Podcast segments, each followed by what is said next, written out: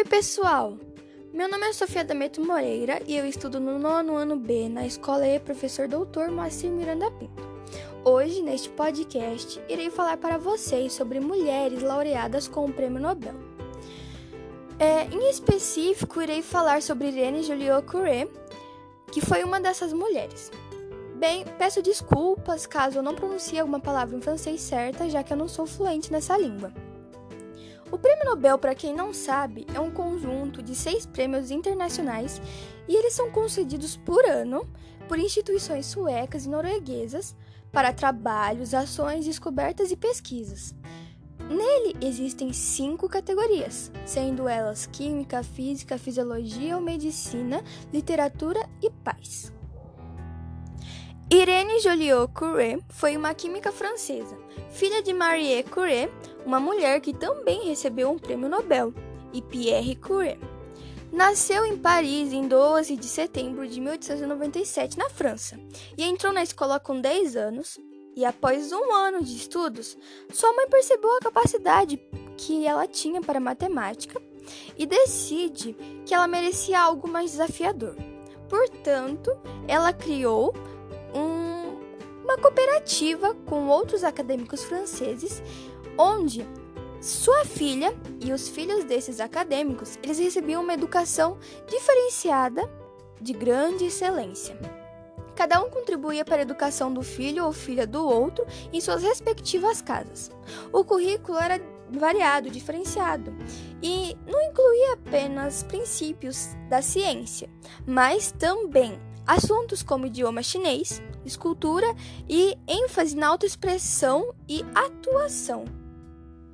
Este acordo durou por mais ou menos dois anos, até que de 1912 a 1914, Irene voltou para um sistema tradicional de ensino no Colégio Sévigné em Paris, até entrar na Faculdade de Ciência de Paris para completar seu bacharelado. Seus estudos foram interrompidos pela Primeira Guerra Mundial. Ao completar 18 anos durante a Primeira Guerra Mundial, Irene começa a servir como enfermeira em hospitais com sua mãe. Nestes hospitais, ela mexia com equipamentos de raio-x, tornando possível que médicos tivessem a ajuda para localizar fragmentos de projéteis no corpo de soldados feridos, mas não eram muito atualizados. Depois da guerra, Irene retornou a Paris para estudar no Instituto Curie criado por seus pais. No fim do seu doutorado, em 1924, ela foi convidada a ensinar suas técnicas de pesquisas sobre radioquímica para um jovem engenheiro químico, que mais tarde tornaria-se seu marido, chamado Frederic Joliot. A partir de 1928, eles se juntaram para pesquisar sobre o núcleo atômico e, em 1934, fizeram uma grande descoberta que lhes garantiu um lugar na história da ciência. Com base no trabalho dos pais de Irene, Marie e Pierre, que isolaram elementos químicos radioativos que ocorrem naturalmente, eles alcançaram o sonho alquímico de transformar um elemento em outro. A descoberta levou à habilidade de criar materiais radioativos rapidamente, de forma barata e satisfatória. O Prêmio Nobel de Química em 1935, ganhado por Irene pela sua descoberta da radioatividade, trouxe fama e reconhecimento da comunidade científica e ela foi convidada a lecionar na Faculdade de Ciência de Sorbonne. Na faculdade que Irene lecionava, seu grupo foi o pioneiro na pesquisa do núcleo do rádio e descobriram também a fissão nuclear. Os anos de trabalho com materiais radioativos não fizeram nada bem a Irene, que deste modo, devido à grande exposição com radioatividade, fez com que desenvolvesse uma leucemia. Mas Apesar da condição, continuou a trabalhar.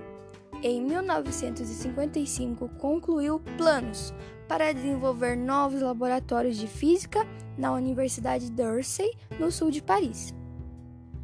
Sobre sua vida pessoal, Irene e Frederic casaram-se em 1926 e, após 11 meses, tiveram sua primeira filhinha, Helene. Ela também se tornou uma física. Em 1932, seu filho Pierre nasceu. Ele veio a se tornar um biólogo. Durante a Segunda Guerra Mundial, Irene teve tuberculose. Em 1956, depois de um período onde Irene ficou nos Alpes franceses, ela foi encaminhada ao Hospital Curie, em Paris, onde faleceu no dia 17 de março, com 58 anos. A causa foi apontada como leucemia.